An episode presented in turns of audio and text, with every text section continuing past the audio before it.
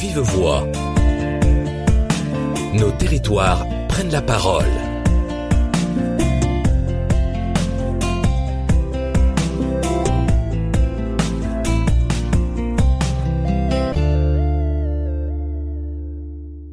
Bonjour à toutes et à tous. Je vous propose d'aborder aujourd'hui le sujet de l'intelligence collective au sein des organisations comme les collectivités locales. L'intelligence collective, qu'est-ce que c'est, me direz-vous? Quand y fait-on appel et pourquoi le fait-on? Pour répondre à vos questions, j'ai le plaisir de recevoir Madame Isabelle Frossard. Vous êtes directrice du pôle enfance et jeunesse à la communauté de communes du Grand Langres dans le département de la Haute-Marne. Bonjour Isabelle. Bonjour. Isabelle, Issue de la fusion des communautés de communes de l'Étoile de Langres et du Bassigny, la communauté de communes du Grand Langres existe depuis le 1er janvier 2017. Pourriez-vous dire à nos auditeurs et auditrices dans quel but ce regroupement a eu lieu? Alors ce regroupement euh, a eu lieu euh, dans le cadre notamment euh, de la loi NOTRe et aussi particulièrement dans le cadre de, de la prise de compétences scolaires, péri et extrascolaires pour cette nouvelle communauté de communes. Si j'ai bien compris ce que vous venez de nous dire, mutualiser, construire ensemble sont deux des objectifs fixés par la communauté de communes du Grand Langres, c'est bien ça? Oui, tout à fait. Euh, l'enfance et la jeunesse était initialement une compétence des communes. Euh, avec une direction de l'éducation euh, rattachée à la ville de Langres, qui compte un peu plus de 7000 habitants, 700 élèves et 45 agents. Et puis la fusion en janvier 2017 est effectivement intervenue simultanément à cette prise de compétences avec une évolution très importante puisque la, direction de l'éducation euh, compte maintenant 1700 euh, élèves, 110 agents et un, budget de, de 3 millions 600 000 euros. Voilà un petit peu, euh, en ce qui nous concerne, l'évolution de cette nouvelle communauté de communes. Effectivement. Continuons, si vous le voulez bien. Sur le site internet de Grand Langres, on peut lire que parmi les compétences exercées dans la communauté de communes, se retrouve la petite enfance, le scolaire, le périscolaire, l'extrascolaire et les transports scolaires. Ce que vous venez de dire. Hein. Ces cinq compétences sont regroupées donc dans la direction que vous gérez. Pouvez-vous nous dire comment a évolué votre direction suite à la fusion des deux communautés de communes que j'ai évoquées au début d'émission alors elle a, elle a fortement évolué comme je vous l'ai précisé, hein, et effectivement euh, avec euh, trois, trois objectifs à cette prise de compétence. Hein. Dans un premier temps, il convenait euh, d'intégrer le personnel, hein, puisqu'on on est passé de, de 45 agents à, à, un peu plus de 100, en repensant l'organigramme, en professionnalisant notamment les, les agents en secteur rural avec une euh, montée en, en compétence des équipes et une volonté de, partager un, projet éducatif euh, commun. Dans un deuxième temps et plutôt simultanément euh, des décisions et des enjeux politiques extrêmement forts, notamment en termes d'harmonisation des, tarifs, des budgets, des dotations, des subventions des différents fonctionnements en termes d'horaire, d'accueil. Et puis, euh, dans un troisième temps, et, c'est là que nous en sommes euh, maintenant après euh, bientôt quatre ans de prise de compétences, sur la valorisation de nos projets, avec une volonté véritablement de remettre au cœur de notre travail le projet de service pour donner un même sens et une cohérence à nos actions. Donc là, donc si c'est bien compris, donc une réorganisation assez profonde de votre direction. Euh, les aspects mutualisation, ça voulait dire quoi les aspects euh, partage de projet? Alors l'aspect de, de, de, la mutualisation, donc euh, nous on est au-delà de la mutualisation puisque l'ensemble des agents euh, a fait le choix euh, d'intégrer euh, la communauté de communes. Donc les, les, les, 110 agents sont véritablement des agents intercommunaux avec la compétence de la communauté de communes du Grand Langres.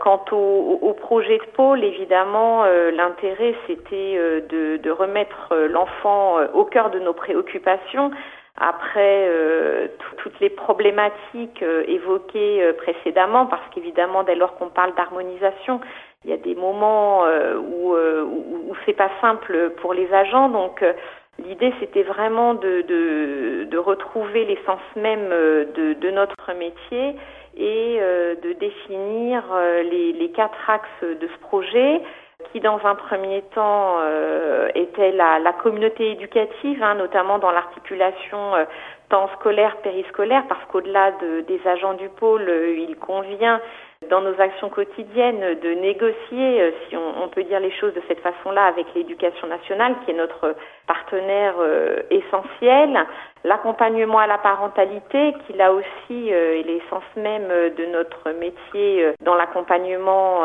des familles, la bienveillance de tous les instants et puis euh, une volonté de, communiquer pour valoriser euh, l'ensemble de ces actions et des projets qui sont euh, mis, mis en œuvre par les différents professionnels de l'éducation au service des familles et des enfants.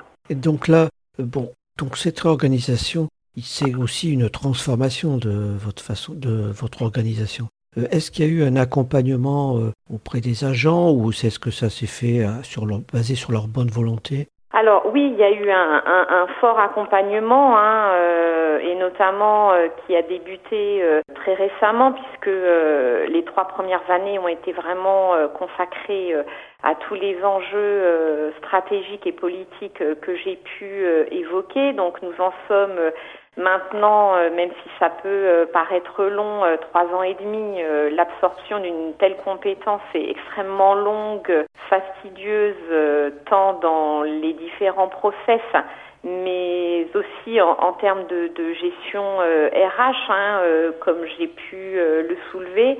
Et nous en sommes effectivement maintenant à, à la partie euh, euh davantage euh, qualitative avec euh, l'accompagnement des différents professionnels, hein, puisqu'on a différents corps de métier qui, qui sont représentés au sein du pôle. On a à la fois un responsable des affaires scolaires, des coordinateurs en sciences jeunesse, des personnels administratifs, des directeurs péri et extrascolaires, des animateurs des ATSEM. Donc effectivement, il a fallu euh, accompagner et professionnaliser euh, tout, tout, ce petit monde, euh, si je puis me, me permettre l'expression.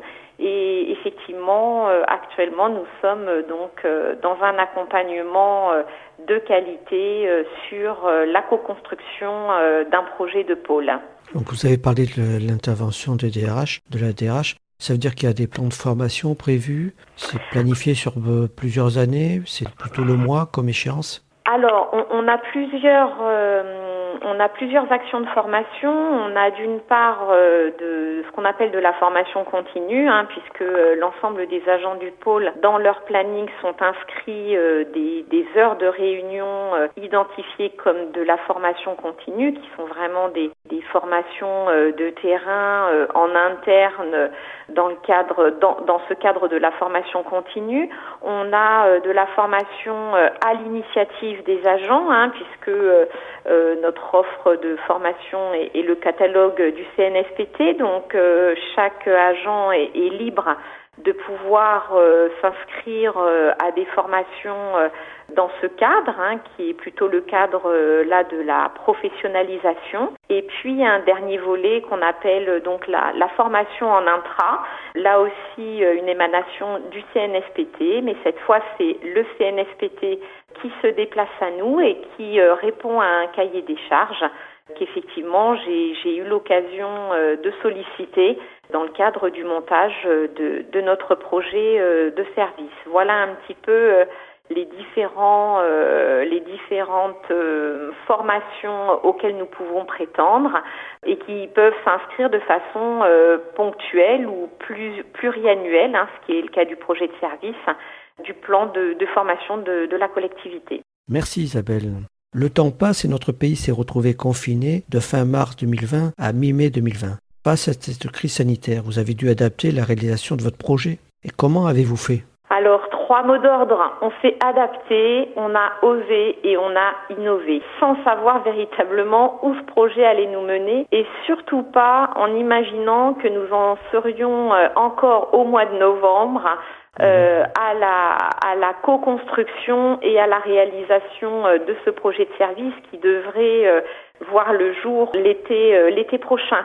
Effectivement, donc on a euh, on a innové dans le sens où, on, a commencé sur une plateforme collaborative hein, euh, euh, qui est proposée aux collectivités et qui est Idealco, qui était une plateforme gratuite où on a pu à la fois avoir un espace de gestion de projet, des, des salles de réunion virtuelles, un mur d'échange, donc effectivement, c'était euh, l'endroit idéal pour euh, partager notre créativité, euh, travailler en grand groupe, en sous-groupe, découvrir des boîtes à outils, progresser dans l'acquisition des méthodes de travail, notamment en mode gestion de projet. Et puis évidemment, une fois qu'on était tous parfaitement habitués à cette plateforme, le déconfinement euh, l'a rendue payante et euh, nous avons euh, cette fois osé, osé le changement en basculant sur Teams, fort d'une expérience et, d'une capacité d'adaptation.